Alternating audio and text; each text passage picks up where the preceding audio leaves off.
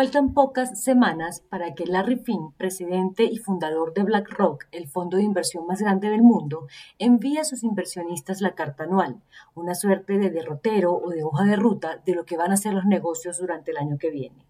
Desde hace un par de años, la misiva de Fink defiende a las empresas socialmente comprometidas con la emergencia climática, lo que ha llevado a millones de compañías en todo el mundo a que redefinan el concepto de negocio sostenible, que incluye, además de los objetivos con componentes económicos o financieros, a los vinculados al desarrollo social y a la protección ambiental.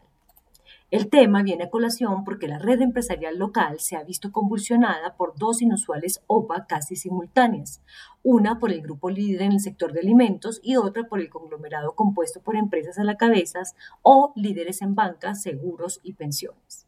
El punto es que los responsables de esos grupos en sendas alocuciones dirigidas al gobierno nacional y a sus públicos se basaron en su responsabilidad con la sostenibilidad y las comunidades para tomar una decisión financiera lo que es un verdadero avance en la toma de posiciones en el momento de vender un activo o de meterse en un negocio.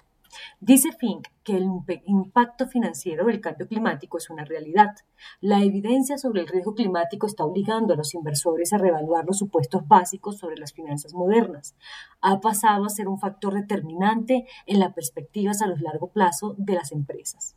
Es fundamental a la hora de tomar una decisión tener la comprensión de cómo impactará el riesgo climático tanto nuestro mundo físico como el sistema global que financia el crecimiento económico.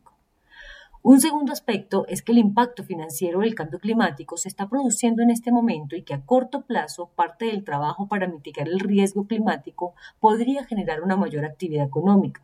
Los mercados de capitales anticipan los riesgos futuros. Asistiremos a cambios en la asignación de capital mucho antes que a los cambios climáticos propiamente dichos. Y a corto plazo, y antes de lo que muchos prevén, se producirá una importante resignación del capital. Un tercer aspecto es que la sostenibilidad en sí misma es rentable. Desde el punto de vista de la inversión, estamos convencidos de que las carteras que integran sostenibilidad y las cuestiones climáticas pueden proporcionar a los inversores mejores rentabilidades ajustadas al riesgo.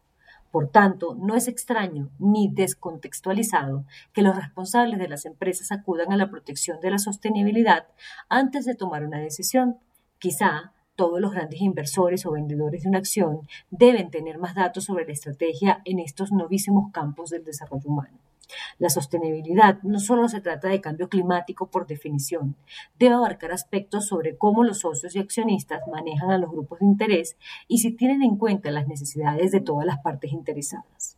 La sostenibilidad no es un cuento para los medios, las juntas directivas y las asambleas de socios y accionistas.